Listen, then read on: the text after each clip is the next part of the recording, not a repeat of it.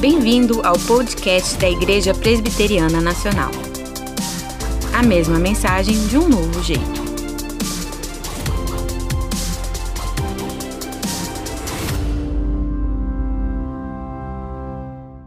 Queridos, é uma alegria estar com vocês nessa noite. Saúde a todos com a graça e com a paz do Senhor.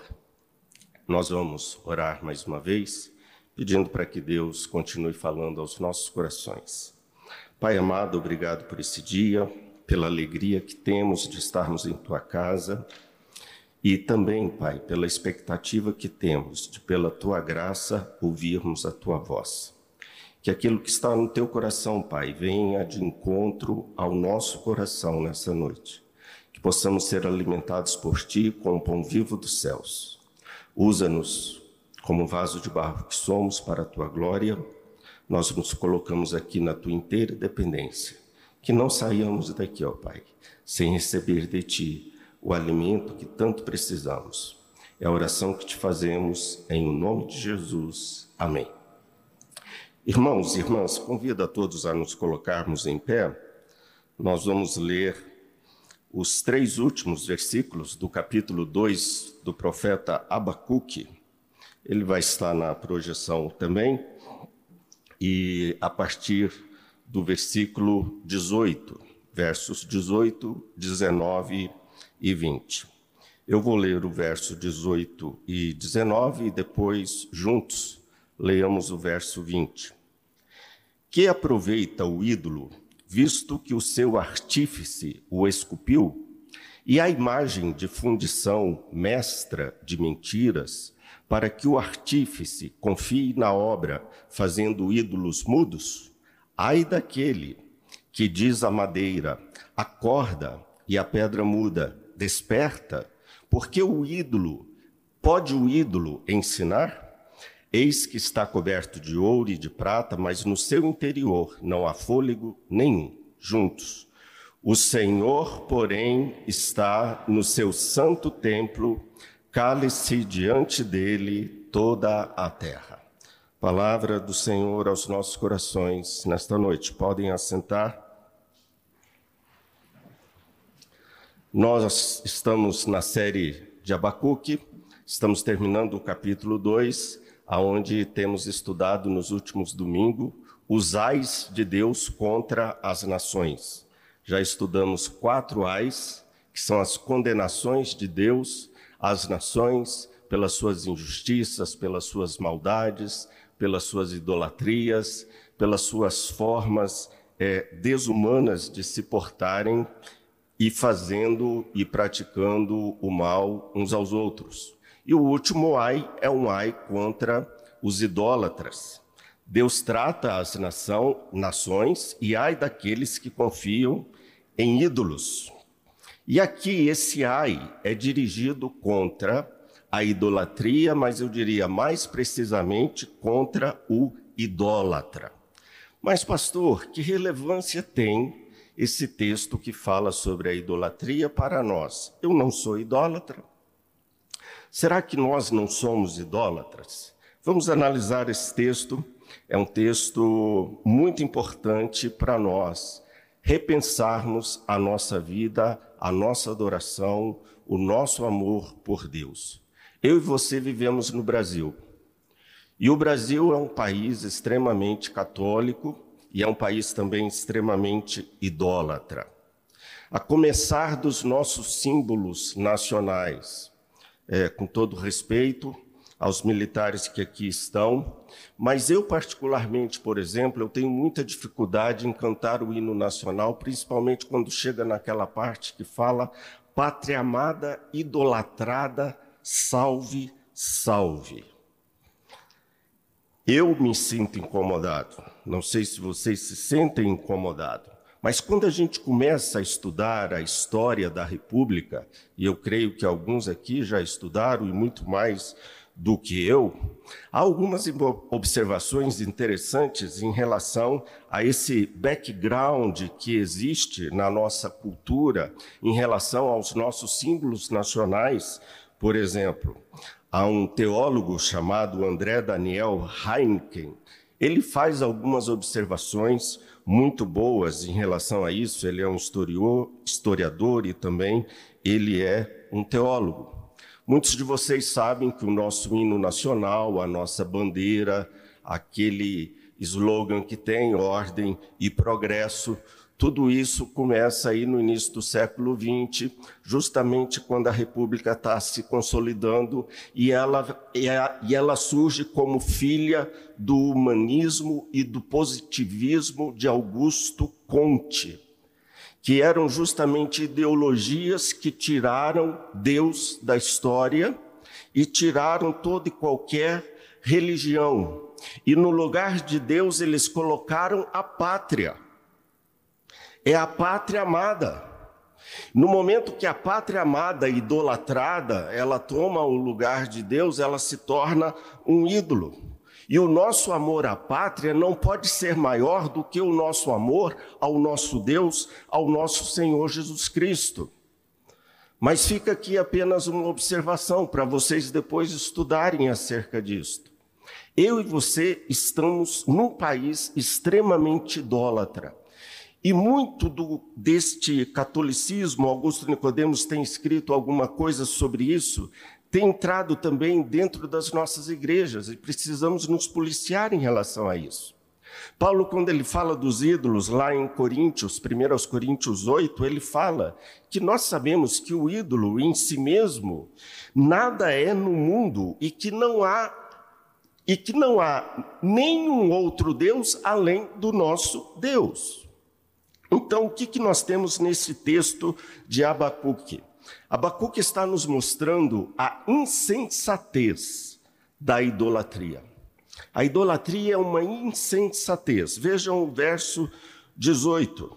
Que aproveita o ídolo, visto que o seu artífice o esculpiu? Você adora algo feito pelas suas próprias mãos. Ou seja, o ídolo é aquele feito à imagem e à semelhança de quem o faz uma imagem de fundição mestra de mentiras, para que o artífice confie na obra fazendo ídolos mudos, não falam, não respondem, não atendem. A idolatria, Abacuque, Deus está mostrando para Abacuque, para as nações, que a idolatria é um absurdo e o idólatra é um insensato. O ídolo apenas é um engodo, é uma mentira. E o ídolo, ele simplesmente é um transmissor de um erro espiritual. E falo que vou falar aqui, obviamente que com todo cuidado. É, João Calvino, ele era um homem, um homem de Deus, sem dúvida alguma, escreveu muitas coisas que hoje os teólogos ah, que vieram depois dele, e bebemos também em Calvino, mas muitas coisas Calvino disse que não eram bem daquele jeito mas obviamente que não tira e não mancha o brilho desse grande teólogo genebrino, que nessa data nós estamos também ah, festejando os 503 anos da Reforma. Calvino ele tem um comentário sobre o livro de Abacuque. E no seu livro de Abacuque, Calvino, ele coloca que os ídolos, eles seduzem os mais simples. Muitos teólogos têm feito algumas observações sobre esta, este ponto de vista de Calvino. A gente sabe que isto não procede, obviamente. Tem muita gente simples, analfabeta, que não é idólatra. Tem muita gente simples, analfabetas, analfabeta sem muita cultura, que adora de fato e de verdade o único Deus. Porque qual é o problema? O problema da idolatria não tem a ver com a pessoa ser intelectual ou não, ser simples ou não, porque hoje nós temos, por exemplo, vários PhDs, teólogos com PhDs que são verdadeiros idólatras. O problema é espiritual, o problema não é intelectual, o problema está no coração do homem. Aí nisso, Calvino acerta quando ele vai dizer que o nosso coração é uma fábrica de ídolos. A idolatria ela tem um aspecto interessante, porque a idolatria é algo extremamente impessoal. E por que, que a idolatria é algo impessoal? Quando nós lemos o Salmo 115, versículo 8, o salmista nos diz: Tornem-se semelhantes a eles, os ídolos, os que os fazem e quantos neles confiam. O salmista está dizendo que nós nos assemelhamos aos ídolos que nós adoramos. Olha que coisa interessante. E também um outro salmo, Salmo 135, 18, nos diz: Como eles se tornam os que os fazem, e todos os que nele confiam. Nós nos tornamos reflexo, imagem daquilo que nós adoramos. Nós refletimos aquilo que nós reverenciamos. No caso da idolatria, a idolatria ela coisifica o ser humano, porque o ser humano se torna aquilo que ele adora. Se é uma pedra, é uma coisa, se é um pedaço de pau, é uma coisa.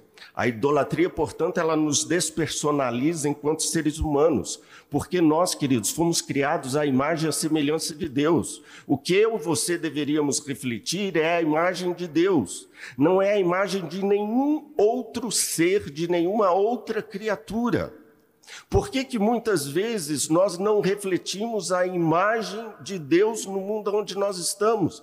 Porque o nosso coração não está completamente voltado para Deus, reverenciando Deus, amando a Deus sobre tudo e sobre todas as coisas. Nós refletimos aquilo que amamos, refletimos aquilo que nós reverenciamos. Há um teólogo, C.K. Bill, que escreveu um livro maravilhoso chamado Você se torna aquilo que você adora.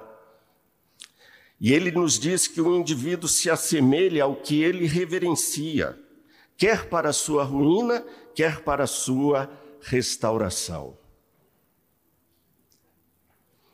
Agostinho, ele costumava dizer: Você quer conhecer um homem, procure saber aquilo que ele ama. Nós somos aquilo que nós amamos. Eu poderia parafrasear Agostinho.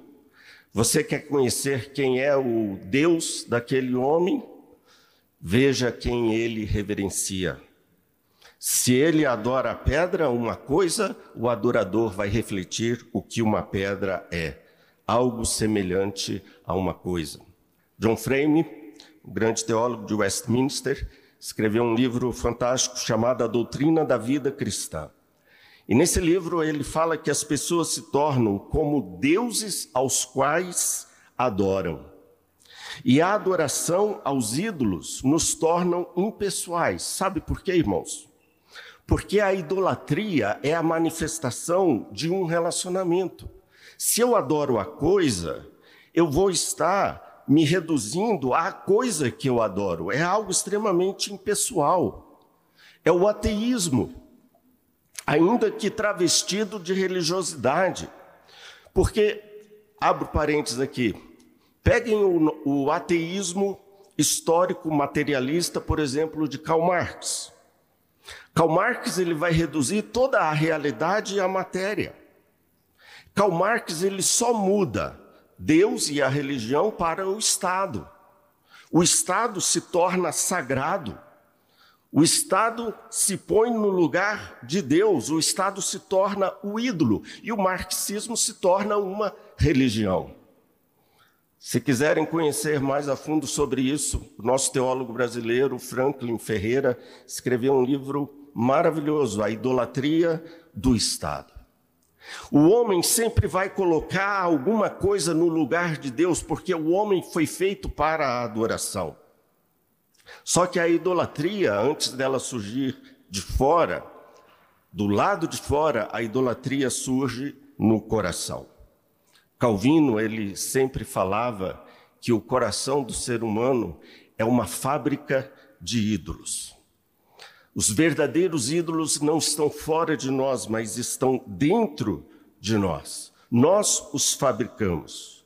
Tudo aquilo, amados irmãos e irmãs, que nós amamos e reverenciamos muito mais do que Deus, se torna um ídolo na nossa vida.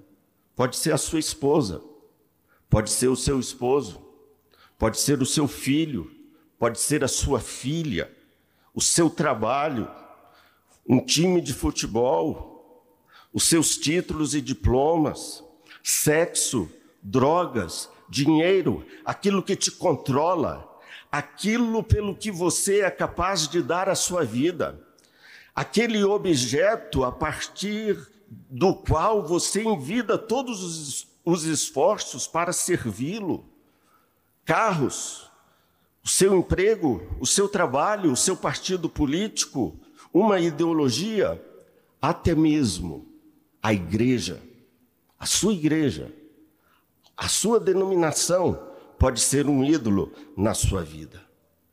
E aqui eu me ponho também como um idólatra, no sentido de que todo dia eu tenho de pedir perdão a Deus por causa dos ídolos do meu coração. Sempre nós vamos, muitas vezes, colocar alguma coisa no lugar de Deus na nossa vida e não vamos buscar em primeiro lugar o reino de Deus. E idolatria é pecado, porque o pecado é a quebra da lei. E quando eu me torno um idólatra, eu estou quebrando pelo menos dois mandamentos. O primeiro, não terás outros deuses diante de mim. E os, o primeiro, é, amar, não terás outros deuses diante de mim. E o segundo, não façam para si imagens de escultura. Porque, como diz Abacuque, um ídolo é um professor de mentiras. O ídolo é um professor de mentiras. Um grande líder político um mandatário de um país. E muitos colocam seu coração naquele grande líder político, naquele mandatário de um país, como se ele fosse um ser messiânico. E a partir do momento que você vê aquele líder como um ser messiânico, você está colocando aquele líder no lugar de Deus, porque você acha que ele é quem vai dar solução para aquela situação. E é o que o povo aqui da Babilônia, por exemplo, estava vivenciando. Eles achavam que os seus deuses iriam lhes conceder vitória. Ídolos são uma verdadeira mentira. Quando os crentes começam a criar ídolos, Deus começa a derrubar esses postes ídolos que existem na nossa vida seja um partido político, seja uma igreja, seja um pastor, seja o que for. Porque os líderes que, os deuses ou os ídolos que não são Deus, eles falham naquilo que é mais importante: o relacionamento pessoal, um ser pessoal. É ele ter a capacidade de ver, de ouvir, de falar, de interagir, de amar, de sentir e um ídolo não tem essas qualidades, aliás, ele não possui nenhuma delas. Deus é um ser supremo, Deus é um ser pessoal, ele é um ser vivo. Portanto, queridos, nós vamos nos tornar pessoas quando nós adorarmos um Deus que é pessoal. E no nosso relacionamento a esse Deus pessoal, nesse processo de intimidade com Deus, nós vamos nos tornando aquilo que nós amamos é o nosso Deus. Nos tornamos gentes, nos tornamos filhos de Deus. Como eu disse, todo ser humano foi feito para adoração. E se o ser humano foi feito para refletir a imagem, a semelhança de Deus, quando ele não reflete essa imagem, essa semelhança de Deus, ele passa a refletir qualquer outro objeto ou coisa que Deus tenha criado, menos o seu Criador. E o verso 19, então, versículo 19, Abacuque, é, Deus respondendo às indagações de Abacuque, ele diz: Ai daquele que diz a madeira, acorda, e a pedra muda, desperta. Pode o ídolo ensinar? Eis que está coberto de ouro, de prata, mas no seu interior não há fôlego nenhum. Aqui é uma ironia, né? um texto extremamente irônico. Acorda, acorda. Parece que aquele Deus está dormindo. Desperta, desperta. Isso nos lembra o quê? Os 400 profetas de Baal. Ídolos não respondem. Embora eles tenham, conforme diz Abacuque, cobertura de ouro, de prata, de marfim, seja o que for, Abacuque está nos dizendo que por dentro eles são ocos eles não têm nada. E esse é o significado literal daquilo que é um ídolo, alguma coisa absolutamente nula. Mas aqui no hebraico, quando fala que por dentro eles são oco, ocos, e ali diz assim: ah, eles estão cobertos de ouro e de prata, mas no seu interior não há fôlego. A palavra fôlego aí é o ruá, é o pneuma, que o reverendo Marco Antônio falou hoje de manhã. É o fôlego da vida. O ídolo não tem vida são estátuas mortas que conduzem à morte. Elias simplesmente fez uma oração breve e simples. E Deus do alto céus prontamente respondeu aquilo que os 400 profetas de Baal não puderam responder, porque o nosso Deus nunca dorme. O guarda de Israel nunca dorme. Eu quero concluir com o verso 20. Acompanhe. Depois de Deus falar sobre essa situação idolátrica dos babilônios, e também faz essa advertência ao seu povo ali em Jerusalém, o versículo 20 nos diz: O Senhor, porém, o Senhor, porém, está no seu santo templo, cale-se diante dele toda a terra. Aqui há uma ordem há um imperativo: fiquem calados. Deus está presente. A ideia aqui, irmãos, é muito mais do que uma reverência a Deus, ou uma reverência diante de Deus. Não que ela não esteja aqui implícita, está. Mas Deus está falando muito mais do que isso. Deus está querendo dizer para o seu povo: olha, eu estou presente no templo, mas não num templo construído por mãos humanas. Eu estou presente no meu palácio. Eu estou presente no meu trono, governando tudo e todos soberanamente. Aqui no caso, o templo, literalmente no hebraico, é o templo da santidade de Deus. Onde Deus está, ali é um lugar santo. Não se trata aqui de um templo terreno feito por mãos humanas, nem do templo em Jerusalém. Essa expressão diz respeito ao domínio de Deus sobre tudo e todos, o domínio de Deus na história. É Ele que levanta impérios, é Ele que derruba impérios. O Martin Lloyd Jones, ele escreveu um comentário de Abacuque, do temor à fé, e nesse comentário, Martin Lloyd Jones também nos mostra isso, que quando o salmista fala que Deus está no templo, ele está dizendo Deus está no templo do universo, governando soberanamente sobre tudo e sobre todas as coisas. É o templo, é o palácio. A palavra templo no hebraico e a palavra palácio é a mesma coisa. Aqui é a ideia do rei que está sentado no trono, gerindo toda a sua criação governando todo o universo. Vejam, quando Davi fala que Deus está no seu templo, quando Davi fala isso mais de uma vez nos Salmos, Deus está no seu templo, o templo nem existia. Então, então, que templo é esse ao qual Davi faz referência? Ao templo dos céus? Ou ao templo onde o rei está sentado soberanamente? A terra é o palácio de Deus. Isaías fala: o seu trono está nos céus, mas a terra é o estrado dos seus pés, como se o trono de Deus, ao chegar e tocar na terra, fosse uma continuidade do seu domínio soberano. Só pode se calar, irmãos, cale-se diante dele toda a terra. Quem sabe que Deus está presente. Na presença do grande rei, todos se calam e não perceber que Deus está presente, não perceber que Deus está no controle da história, não perceber a sua presença, é ignorar a sua soberania, o seu reino sobre tudo e sobre todos. Querida igreja, que fique essa mensagem nesta noite para nós: Deus está presente. O texto nos diz: O Senhor, porém, está no seu santo templo. Observem a adversativa, o porém, algumas Bíblias colocam adversativa, mas, mas Deus, ao contrário dos ídolos mudos, mudos, Deus está falando. Vocês agora se calem, ouçam o que o verdadeiro Deus tem justamente para nos dizer. Eu creio que uma das funções que nós, enquanto cristãos, Salvos pelo Senhor Jesus Cristo, precisamos fazer é orar não apenas para Deus tirar os ídolos do nosso coração, mas para Deus também falar com o nosso povo brasileiro, para que eles fiquem livres da idolatria. Isso escraviza. A escravidão dos ídolos, nós sempre vamos ser escravos. Ou vamos ser escravos de Cristo, ou vamos ser escravos de qualquer outra coisa. Por isso que a Bíblia fala que somos escravos de Cristo.